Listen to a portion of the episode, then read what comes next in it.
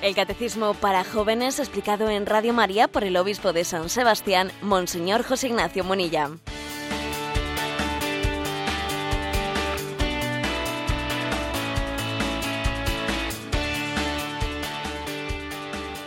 Muy buenos días a todos nuestros amigos del Yucat, el espacio que todas las mañanas nos acerca a ese catecismo que el Papa nos regaló en la Jornada Mundial de la Juventud.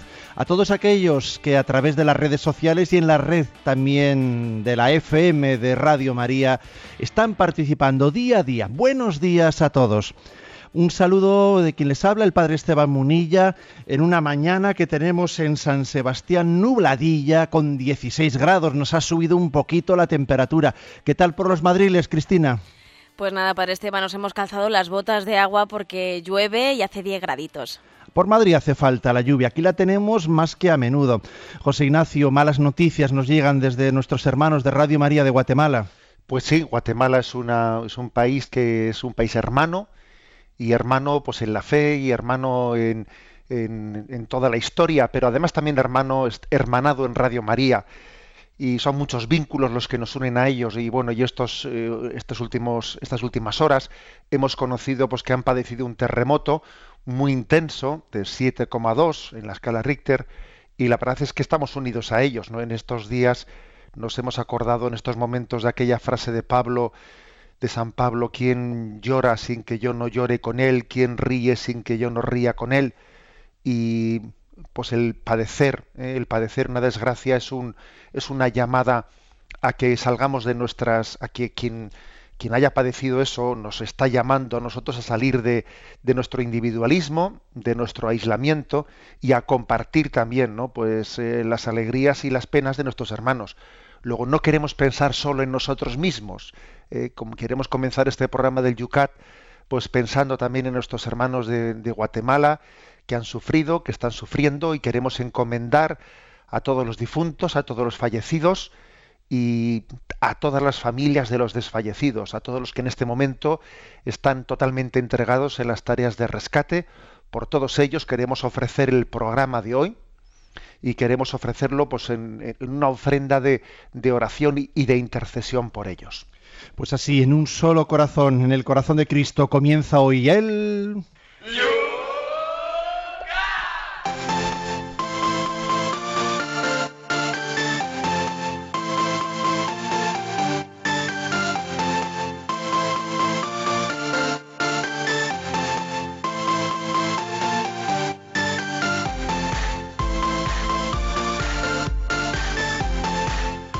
Lo comenzamos como todos los días mirando hacia atrás, mirando los puntos que ayer desgranábamos en el programa en el cual no pudieron participar pues muchas personas porque estaban en sus quehaceres diarios, en el trabajo o incluso algunos también nos escucharon pero sin poder escribir porque estaban al volante. Todos ellos tuvieron durante el día la oportunidad de hacerlo a través de las redes sociales.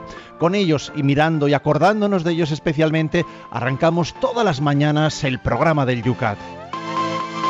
El número 60 abría nuestro programa de ayer porque es Jesucristo el modelo mayor para el mundo. Y desde Getafe nos escribe Ana María.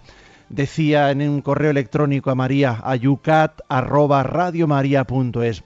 Los desequilibrios que fatigan al mundo moderno están conectados con ese otro desequilibrio que hunde sus raíces en el corazón humano. Muchos elementos se combaten en el interior del hombre el corazón es traspasado con esos dolores que en, despedazar el alma ni cesan ni duermen, dices citando a San Juan de la Cruz.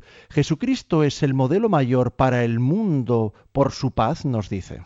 Bueno, interesante lo que dice Ana María, hablando de que, a ver, eh, pues las, eh, los sufrimientos, ¿no? Eh, digamos, las confrontaciones que estamos viendo en el mundo, en el fondo hunden sus raíces en el desequilibrio que hay dentro del corazón humano.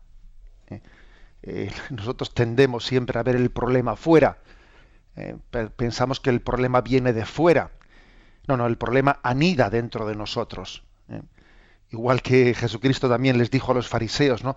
Mira, no es lo que entra por la boca lo que hace impuro al hombre, lo que hace impuro es lo que sale del corazón. Bueno, pues algo así, ¿eh? algo así referido a, esa tendencia nuestra a ver siempre los problemas como algo exterior, eh, ignorando o dejando oculto el hecho de que esos problemas que vemos fuera tienen sus raíces dentro de nosotros. ¿eh?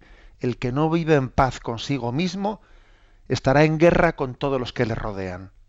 Y siempre echará las culpas a los demás, siempre, ¿no? Siempre echará las culpas a los demás. Pero en realidad el problema lo arrastra él. ¿eh? Lo arrastra él, lo, lleva inevitablemente. Eso puede pasar en el matrimonio. En el matrimonio uno puede estar continuamente echando la culpa a su pareja o continuamente echando la culpa a tus padres. Bueno, pero no, pero no, será quizás que el problema estará dentro de ti. ¿eh? Siempre va a estar el problema en el otro. Pues sin duda alguna. ¿eh? Creo que, que Jesucristo es modelo, modelo de paz interior del hombre. Y Jesús nos enseña que la batalla principal está teniendo lugar dentro de ti. Dentro de ti. Tiene lugar una batalla que es la que va a decidir lo que ocurra después fuera. ¿eh? y cómo se afronte, ¿no? Pues eh, los problemas de la vida. Luego, el Señor tiene una forma de afrontar las cosas que, que en vez de disiparnos y eh, no, primero mírate, mírate adentro, mírate adentro y observa que dentro de ti está teniendo lugar, ¿no? Pues la opción decisiva por la comunión o por la soberbia. ¿Eh? por la generosidad o por el egoísmo. Esa batalla está teniendo lugar dentro de ti. Y luego ya sí, luego ya abre los ojos, mira a tu alrededor y juzga, pero no sin antes ¿no? haber sido consciente de dónde eh, se hunden las raíces de los problemas. Fíjate, José Ignacio, un tocayo tuyo, Ignacio, en Valencia, estaba ayer trabajando y se hizo un kick en el trabajo, estaba necesitado de desahogarse y nos escribe, buenos días, estamos teniendo una discusión en el trabajo por la sentencia de ayer del Tribunal Constitucional sobre el tema del matrimonio. Para mí es un retroceso, ya que va en contra de la ley natural, la ley de Dios. ¿Qué no está pasando a los hombres? Tantos abortos, eutanasias, ahora con este tema del matrimonio. No podemos jugar con algo tan sagrado que es la persona. Por otra parte, estoy preocupado porque algunos colegios religiosos forman en una moral sexual que no corresponde a la de la Iglesia. Mis hijos me trajeron un preservativo y casi me quedo en el sofá, dice.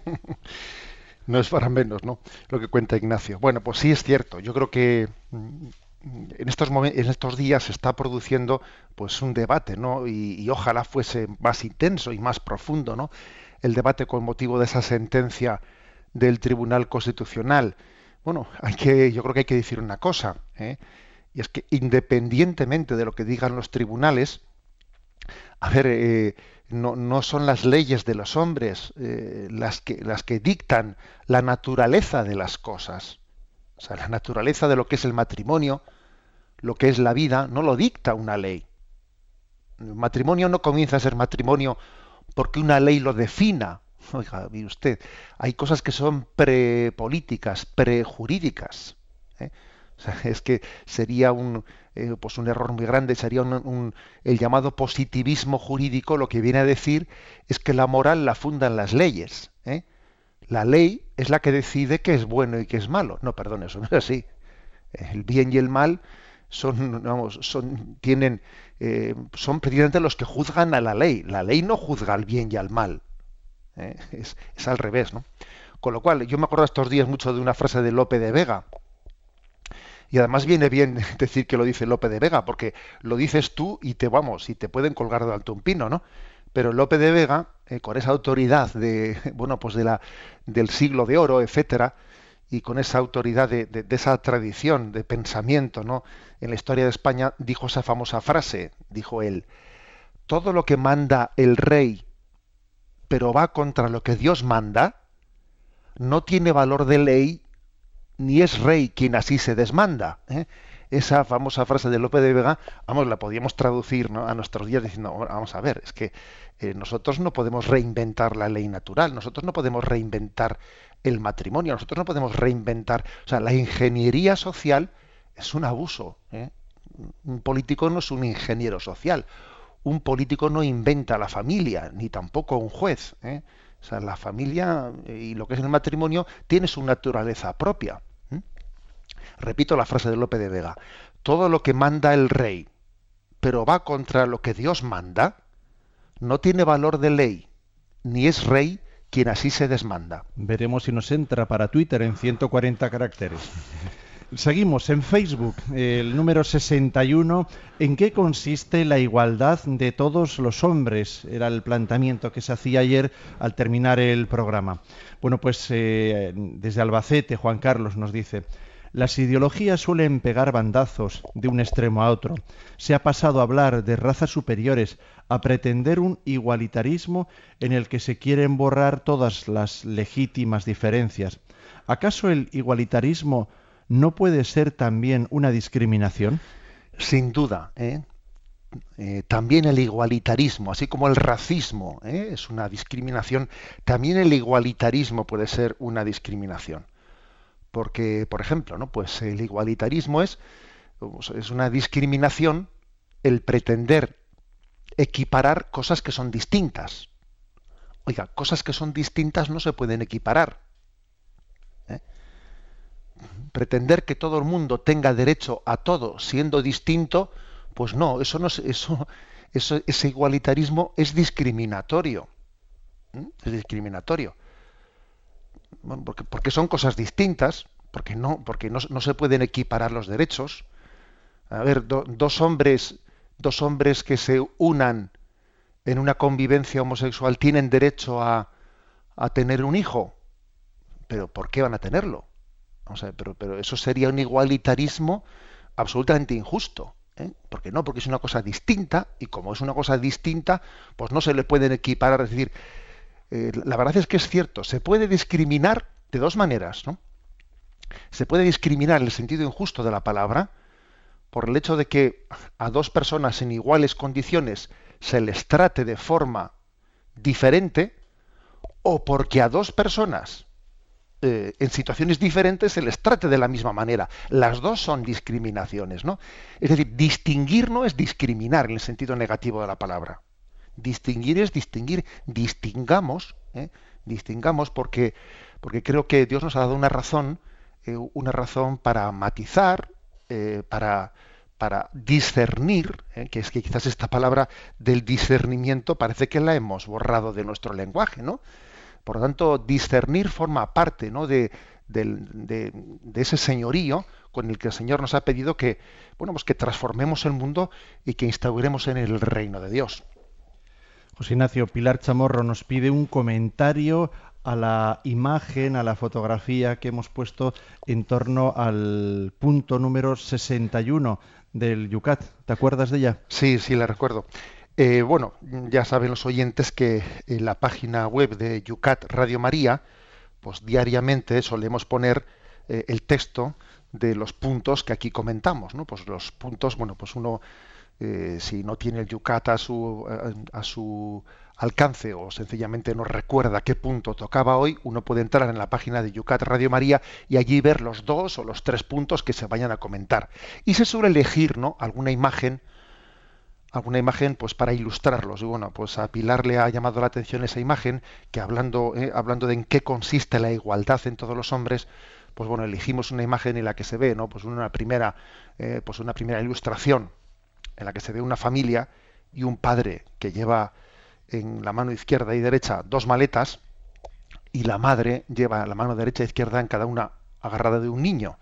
El padre lleva dos maletas y la madre lleva en cada mano un niño.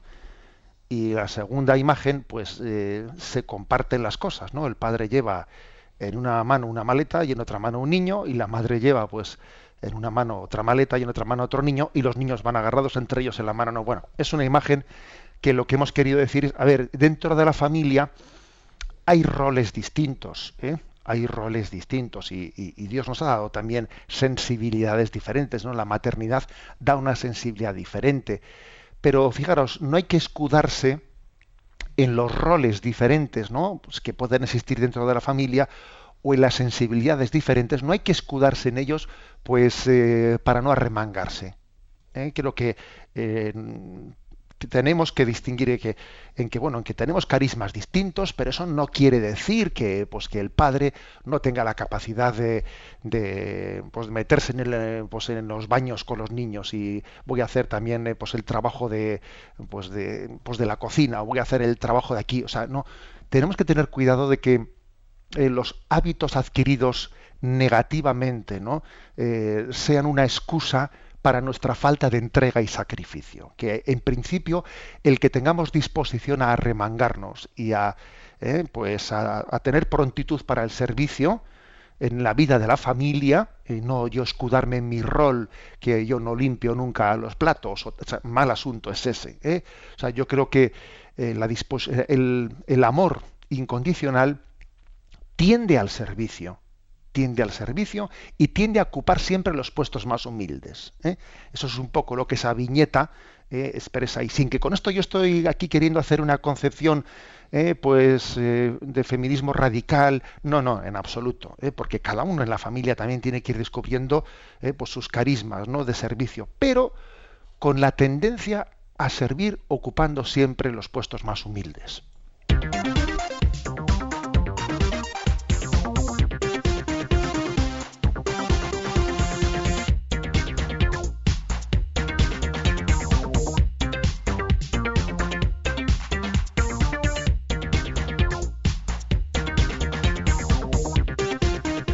Vamos a comenzar el programa de hoy donde hoy queremos plantear tres puntos. Vamos a ver si somos capaces. De entrada arrancamos con el punto 62 y 63. El punto 62 nos dice, ¿qué es el alma? Nos plantea, nos introduce en el tema del alma. Y el, el 63, ¿de dónde procede el alma del hombre? Y el primero de ellos, que es el alma, se responde así. Punto 62. El alma es lo que hace a cada hombre ser hombre.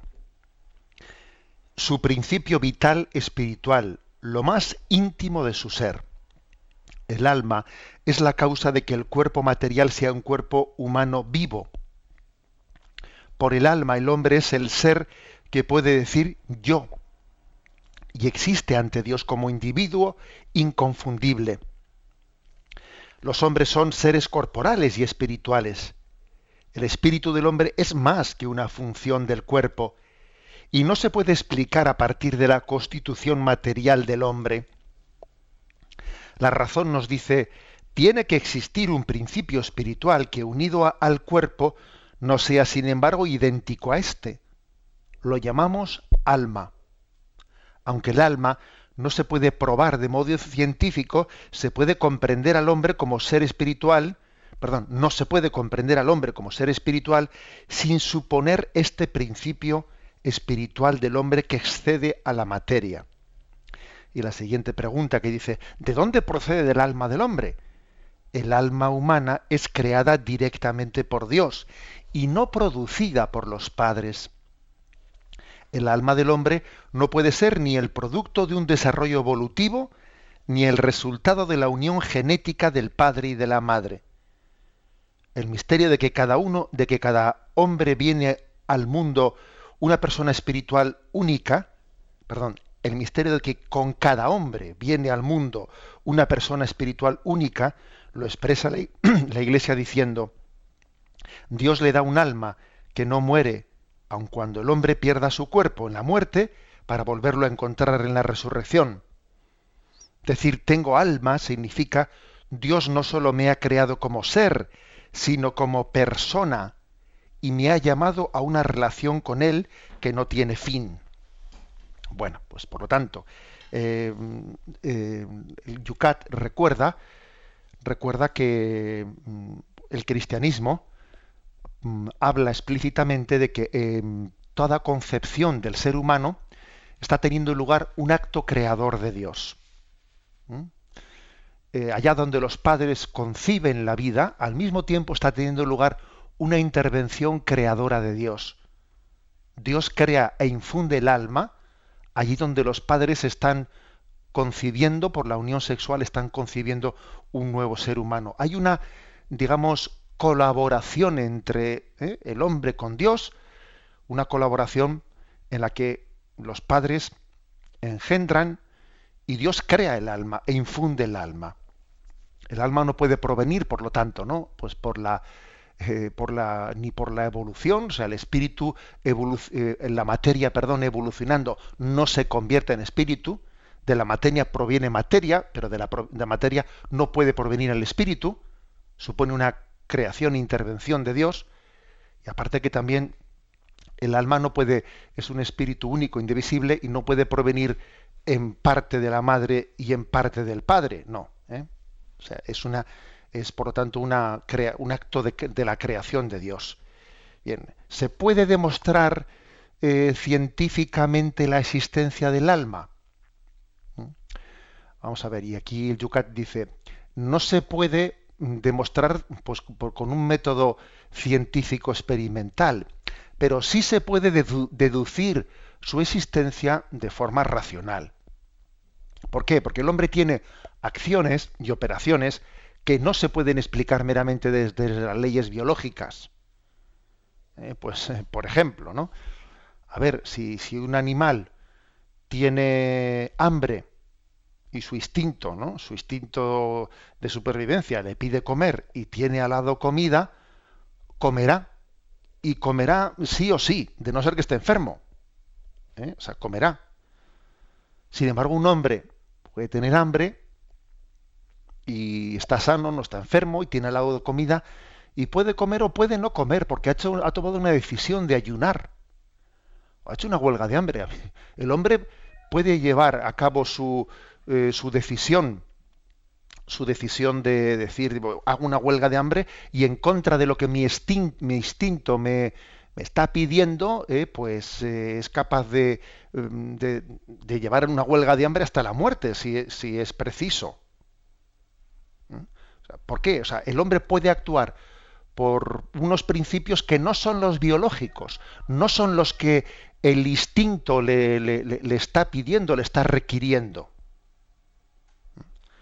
y más, mm, más pruebas, por ejemplo. vamos a ver si, si en un momento determinado pues eh, nosotros vemos mm, vemos que en una cueva eh, en una cueva hay unos, unos restos, han hecho pues, un, un, estudio, se han hecho unas excavaciones y se ve que en un, en un lugar determinado eh, pues ha habido un culto ha habido un culto a, los antepasados, es decir, un sentido religioso de la vida, quiere decir que ese hombre primitivo tenía alma.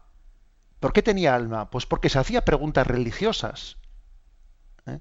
Si hubiese sido meramente un animal, no hubiese tenido capacidad de preguntarse eh, por el más allá de la vida.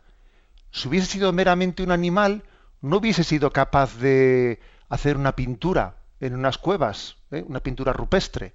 Si tiene capacidad de, de hacer arte o de hacerse una pregunta religiosa, quiere decir que no vive únicamente impulsado por las necesidades de los instintos, sino que en él hay un principio, llámesele alma o como, o como quiera llamarse, que, que explica muchas actividades que no son meramente explicables por las leyes biológicas. A ver, hacerse una pregunta religiosa, preguntarse por, el principio del mundo, eso no se explica solo por las leyes biológicas, o pintar un cuadro, o, como he dicho antes, tomar una decisión de, de, ayunar, ¿eh? o tomar otro tipo de decisiones que son espirituales. Por lo tanto, el alma no es demostrable científicamente, experimentalmente, pero sí es deducible de las operaciones del hombre que no son meramente materiales, explicables, reductibles ¿no? a las leyes biológicas. Lo que ahora mismo estamos haciendo aquí, a ver, explicar eh, este yucat que estamos explicando. Esto se puede, se puede, mm, se puede, se podría explicar únicamente por las leyes biológicas de quien habla y de quienes escucháis. No, hombre, no seamos absurdos. El hecho de que nos interese estas cuestiones, de que estemos reflexionando sobre ellas, obviamente esto deduce la existencia en nosotros de otro principio que no es meramente las leyes biológicas. En nosotros hay un alma, en nosotros hay un principio espiritual. que es el que nos es el, es el, que forma evidentemente nuestro yo.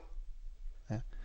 No es que el yo eh, no tenga nada que ver con el cuerpo humano, con la biología, por supuesto, somos una unidad, pero obviamente el reducto interior del hombre es espiritual. Y aunque la muerte llegue a corromper al cuerpo, aunque el cuerpo, ¿no? Pues en el momento de la muerte, eh, pues quede, digamos, quede reducido a, pues a cenizas, el yo pervive, el yo es inmortal, ¿no? Y esa inmortalidad del yo, pues se sustenta en la naturaleza del alma. El alma es inmortal.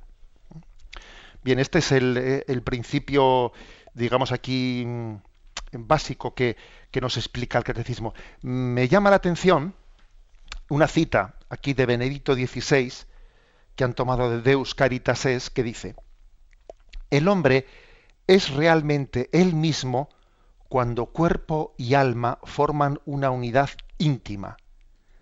Si el hombre pretendiera ser solo espíritu y quisiera rechazar la carne como si fuera una herencia meramente animal, espíritu y cuerpo perderían su dignidad. Si por el contrario repudia el espíritu y por lo tanto considera la materia, el cuerpo, como una realidad exclusiva, malogra igualmente su grandeza. Es decir, lo que dice el Papa en la encíclica eh, de Euscaritas es que tan, tan error puede ser, eh, pues el que uno pretenda, eh, pues pensar que lo único importante en esta vida es nuestra corporalidad, ¿eh? nuestra corporalidad, como pensar que nosotros fuésemos un espíritu puro y despreciar lo corporal. No. Ni espiritualismos desencarnados, ¿no? ni materialismos que de alguna manera son intrascendentes, que están negando la espiritualidad del hombre. Ni una cosa ni otra. ¿eh? tenemos que vivir en ese equilibrio entre cuerpo y alma entre espíritu y materia. ¿eh? Alguien dijo que el hombre es un, animal racional. ¿eh? Un animal racional. Y la verdad es que, claro, decir animal racional es una mezcla explosiva. Pues es verdad, ¿eh? que es una mezcla explosiva. Pero, pero esta es nuestra realidad. El hombre tiene algo de explosivo, pero está llamado a vivir en armonía y a luchar por la armonía, ¿no? Y que no exista esa especie de lucha entre entre el espíritu, ¿no? Entre el espíritu y la carne, sino entender que lo corporal y lo espiritual están llamados a vivir conjugados por toda la eternidad, porque la eternidad la carne, el cuerpo resucitará y, se unirá a su alma y vivirán plenamente unidos y en paz, ¿eh? integrados. Aquí solemos tener una pelea, ¿no? Una pelea entre lo espiritual y lo corporal, pero en la resurrección final, entonces el cuerpo y el alma no serán el perro y el gato, no, sino que vivirán en esa perfecta paz y conjunción.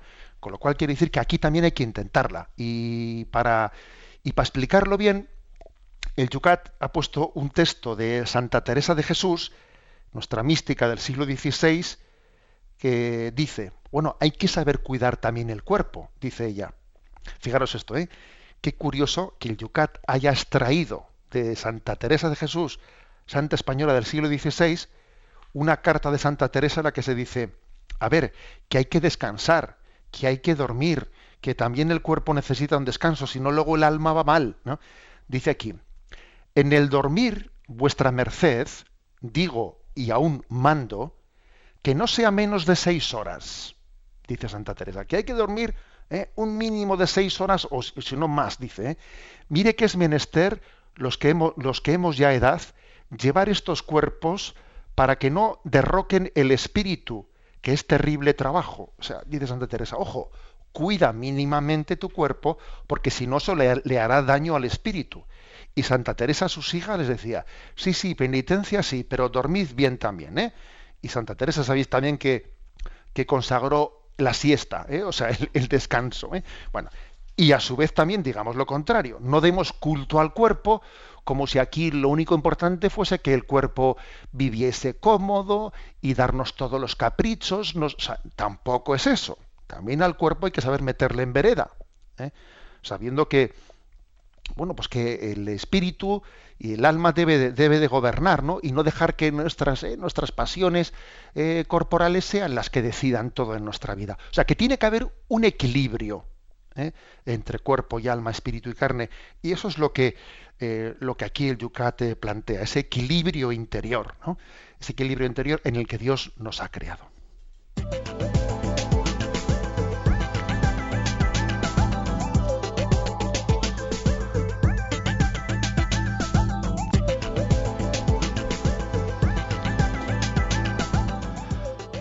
Pues vamos a participar, os invitamos a todos a través de las vías ya habituales en este espacio del Yucat. En el Twitter ya lo sabéis, arroba obispo munilla. A través del Facebook, en la página de este espacio donde ya os planteábamos anoche las tres preguntas de hoy. Yucat Radio María. En el correo electrónico yucat arroba Radio María. Y también está abierto el 91 153 85-50. Vamos con nuestro temazo, un momento de descanso que siempre también trae consigo su reflexión.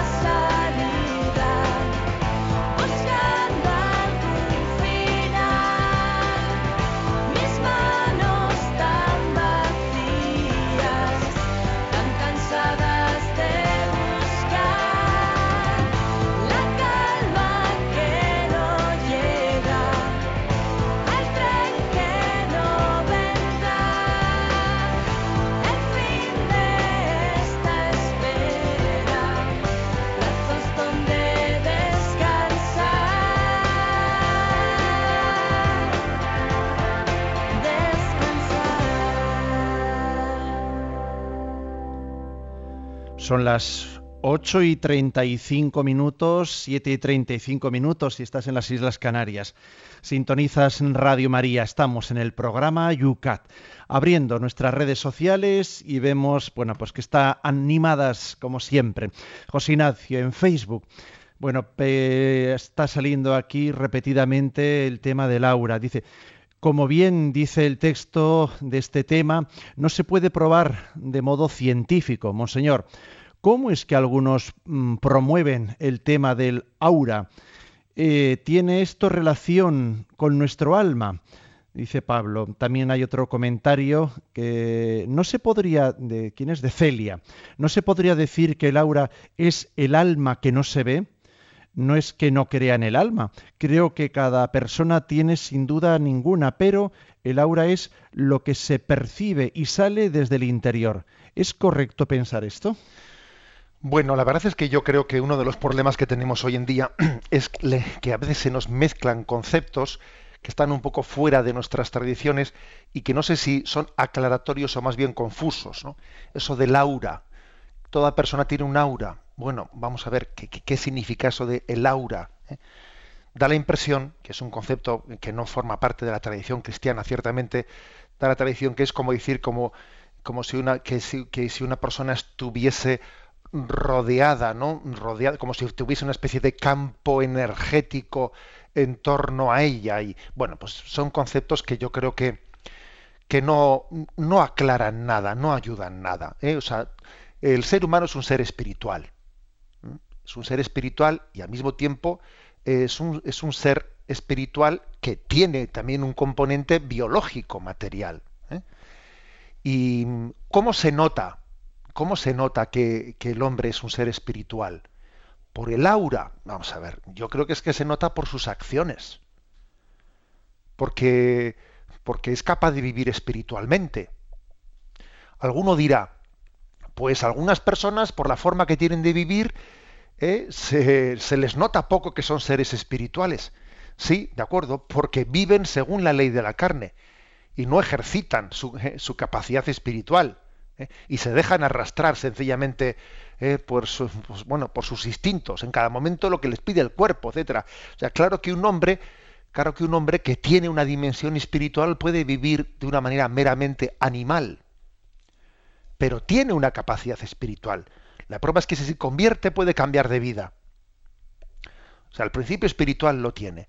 Entonces yo creo que para percibir el alma, no se trata, ¿no?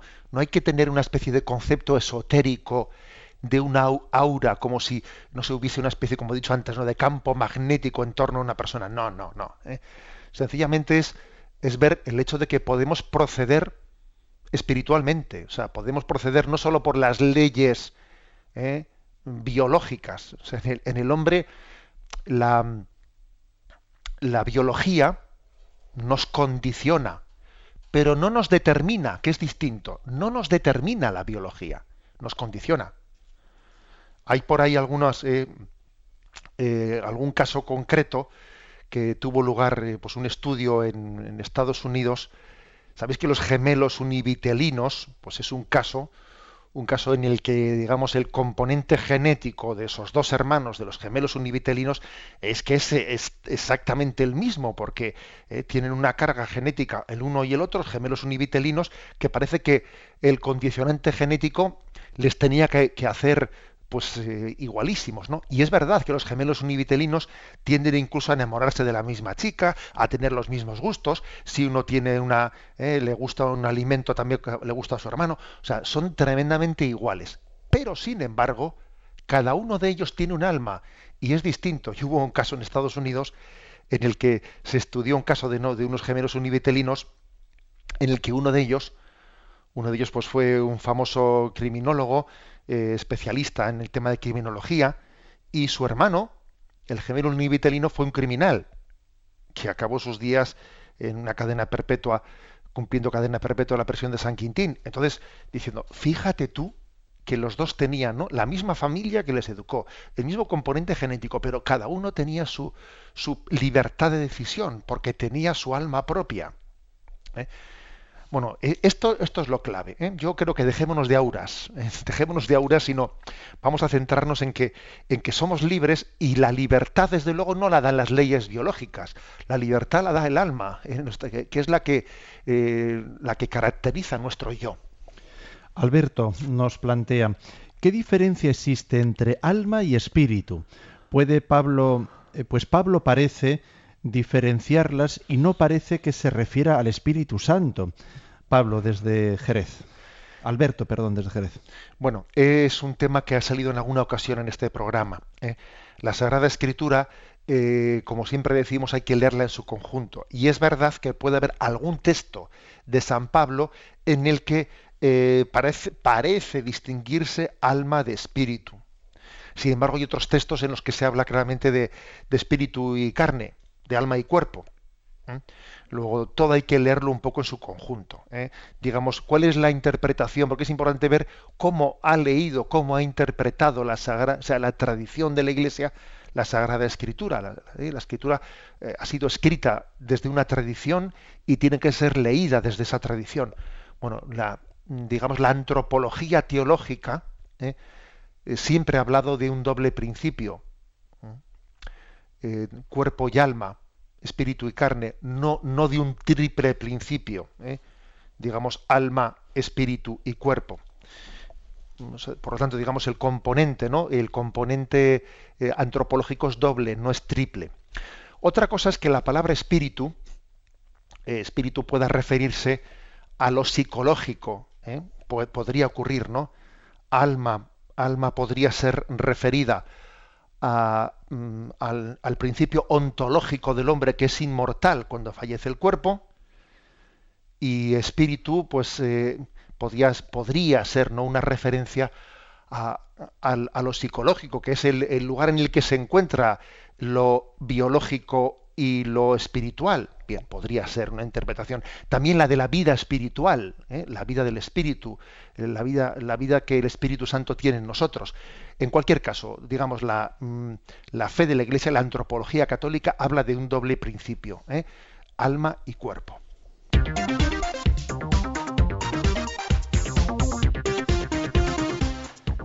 Vamos a continuar porque todavía tenemos pendiente, planteábamos en el Facebook anoche una tercera pregunta, el número 64 del Yucat. ¿Por qué ha creado Dios al hombre como varón y mujer?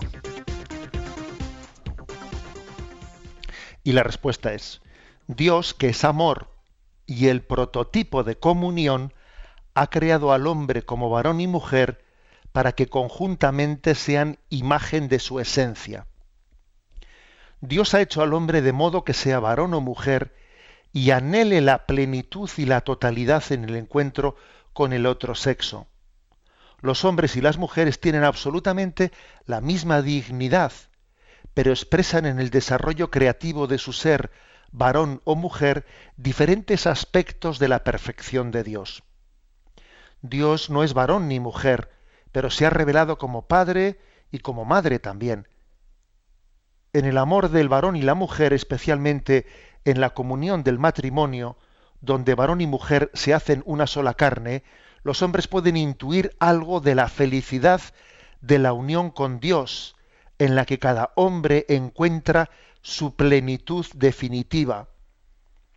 Así como el amor de Dios es fiel, también el amor del varón y la mujer busca ser fiel. Y este amor es creador, al modo de Dios, porque del matrimonio brota nueva vida. Bueno, eh, como veis, eh, si leéis, que os aconsejo que leáis despacito, ¿no? Esta explicación que, aquí ofrece el Yucat, eh, los que no lo tenéis, repito que lo tenéis en la página, en la página de Yucat Radio María, em, viene a decir, a ver, la explicación de que, de que estemos, de que seamos hombre y mujer eh, quizás uno tendría que decir, bueno, ¿por qué ha creado Dios, Dios eh, la humanidad en eh, pues hembras, hembras y macho y hembra? Podría decir, bueno, pues por, por motivos meramente biológicos para reproducirse. Sería una tentación pensar esto. Pero fijaros que el Yucat dice, no, no, claro que también hay una obvia finalidad, ¿no? Eh, reproductiva, pero no, va más al fondo de la cuestión, da una explicación no meramente biológica. ¿eh? Viene a decir, no, el hecho de que seamos varón y hembra, hombre y mujer, tiene también una finalidad de mm, la vocación a la comunión que tenemos entre nosotros. O sea, Dios no es un ser eh, solitario, es Padre, Hijo y Espíritu Santo. Es familia es comunión interna. No es, no es solitario. Es un solo Dios, pero no solitario. Es curioso esto, es uno, pero no solitario. ¿eh? Entonces Dios, al hacernos a su imagen y semejanza, nos eh, ha dejado en, en nuestro ser esa vocación a la comunión. Sí, soy yo, pero no soy solitario. O sea, mi proyecto no comienza y se termina en mí mismo. Mi, vocación es a la comunión. Y el hecho de que el hombre y la mujer sean complementarios, de que tengan una tendencia al enamoramiento, a la comunión en el amor, eso en el fondo es, una, es fruto de ser imagen y semejanza de Dios.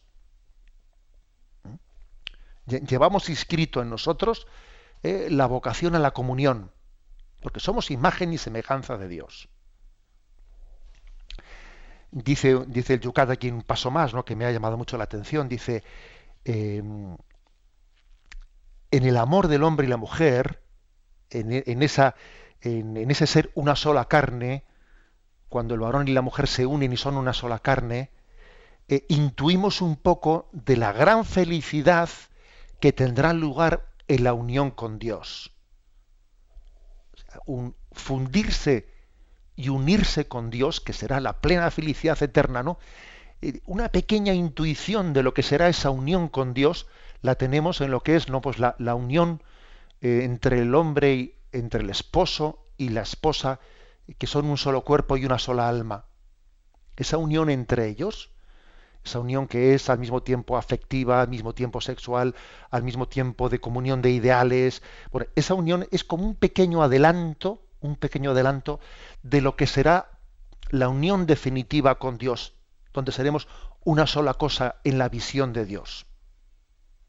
Bueno, y dice una cosa más todavía el Yucat, que así como el amor de Dios es un amor que es fecundo, o sea, Dios nos ama tanto que de la sobreabundancia de su amor ha creado el mundo.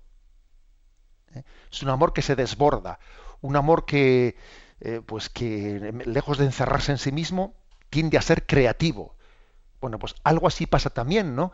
Eso está, eso está también manifestado en que el amor entre el esposo y la esposa está abierto a la transmisión de la vida. O sea, digamos, la unión del varón y la mujer está abierta a la vida, esencialmente, porque es imagen de Dios y el amor de Dios es creador. No es un amor que cerrado en sí mismo, sino que expresa siempre, ¿no? Expresa eh, la sobreabundancia de su amor. Bueno, esta es la explicación que da el Yucat, ¿no? que, que como veis es una explicación eh, por qué somos eh, varón y hembra, por qué somos hombre y mujer. Claro, pues desde luego, como he dicho al principio, la tentación sería dar una explicación meramente biologicista, por motivos de reproducción. No, no, no, no, no, no. Porque somos imagen y semejanza de Dios y Dios es amor, y él ha dejado inscrita ¿no? su, eh, su ser, que Dios es amor, lo ha dejado inscrito en la vocación del hombre y la mujer amarse entre ellos. ¿Eh? La atracción entre el hombre y la mujer, el enamoramiento ¿no? y la vocación al amor, eh, nace, está fundado en nuestra imagen y semejanza de Dios. Por esto es tan importante ¿no? unir en nuestra vida eh, pues la, espiritualidad eh, con, la afectividad. Es tan importante, porque un, desastre es cuando nosotros vivimos la afectividad de una manera meramente animal, desligada de nuestra espiritualidad. Uf, qué, qué desastre. Lo propio es que en nosotros se integre la afectividad, la corporalidad, la sexualidad, la vocación al amor, todo es uno, tiene que estar integrado, tiene que estar conjugado, ¿eh? porque, eh, porque ha nacido de una imagen y semejanza de Dios. Esta es, por lo tanto, ¿no? esta, esta gran aportación que nos hace que nos hace aquí el Yucat. Una cita de Lope de Vega. Es curioso que los que han hecho el Yucat, eh, bueno, pues se ve que han tenido un conocimiento bastante amplio, ¿no? También de la tradición de España, porque aquí de nuevo se nos ofrece una otra cita de Lope de Vega y dice: ¿Es la mujer del hombre lo más bueno? Su vida suele ser y su regalo. ¿Mm? Eh, habla de ser vida de mi vida. ¿eh? O sea, la esposa y el esposo es la vida de mi vida. Eh, en esta expresión tomada de Lope de Vega, está hablando de que en la vocación al amor, en la vocación esponsal del matrimonio, mm, Dios quiere que encontremos nuestra propia vida. Cuando decimos, no, mi vida, ¿eh? le llama un esposo a su esposa, mi vida, vida mía, pues no es únicamente un piropo, no es una frase bonita. ¿eh? Decirle a alguien vida mía es decirle, es que mi vida es el amor. Yo he nacido del amor de Dios y mi vocación es al amor. Y mi vida consiste en amar, ¿eh? en amar y, y en ser amado. Esta es la explicación que hace el catecismo de por qué ha creado Dios al hombre como varón y como mujer.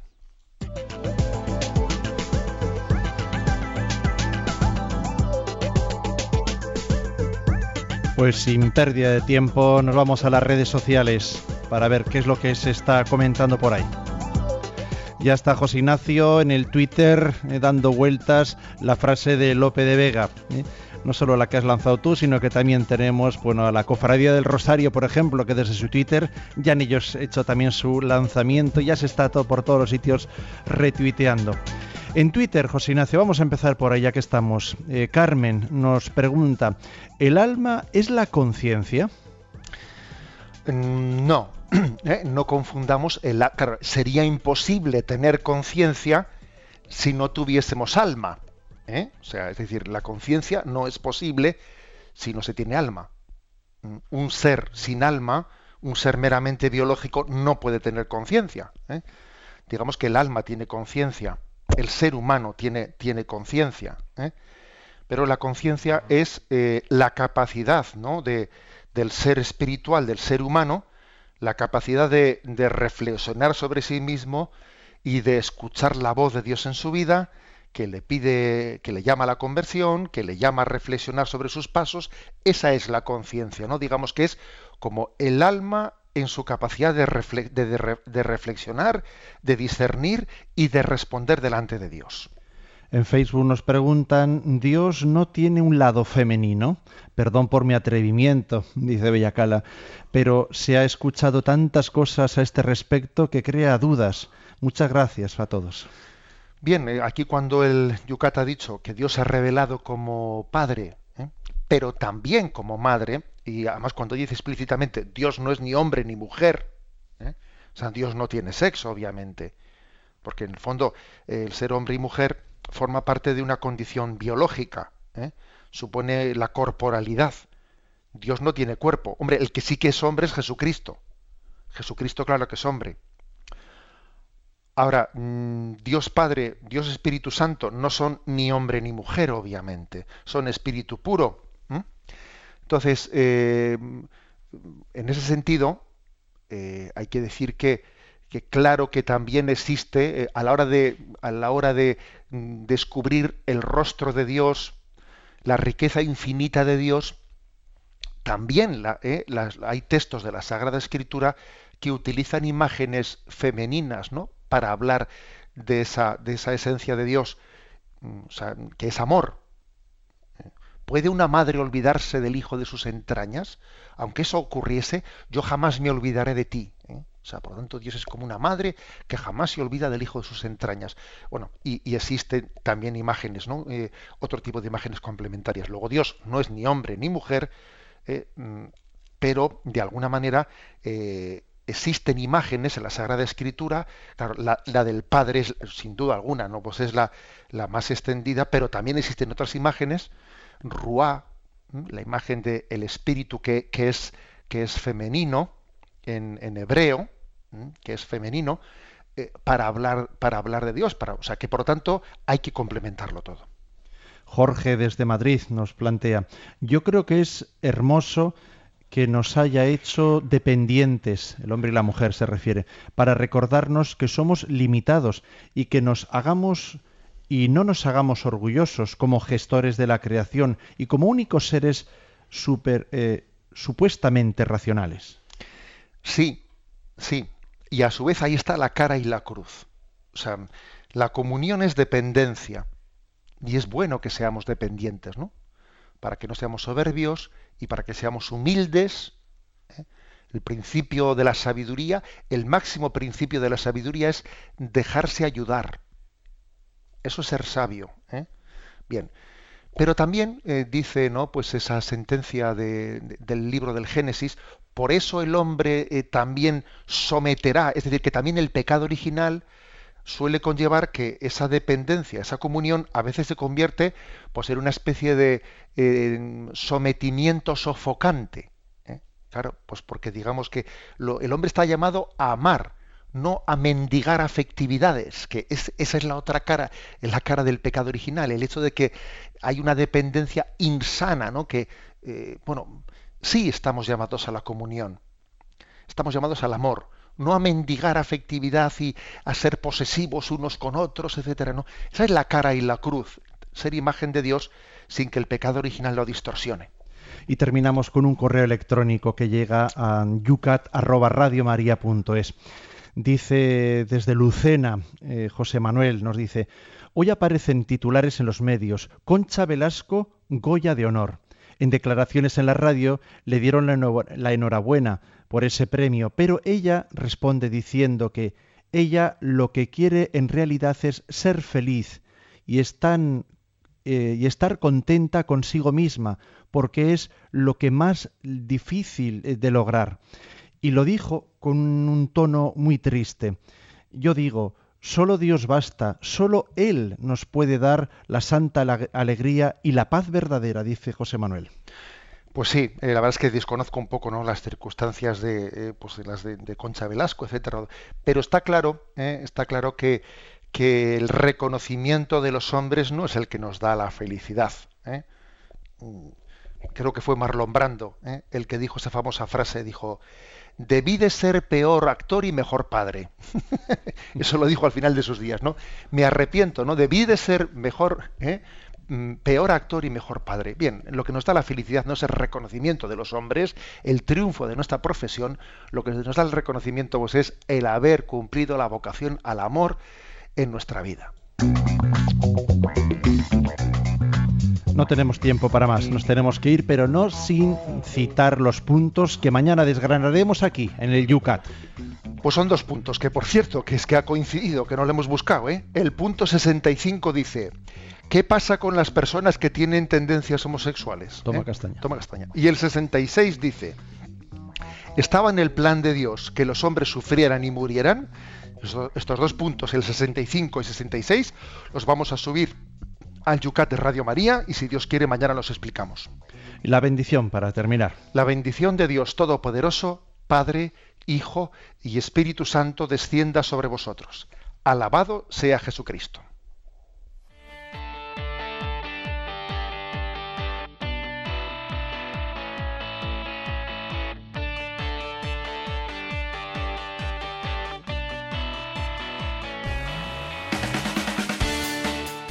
Así finaliza en Radio María Yucat, el catecismo para jóvenes, explicado por el obispo de San Sebastián, Monseñor José Ignacio Munilla.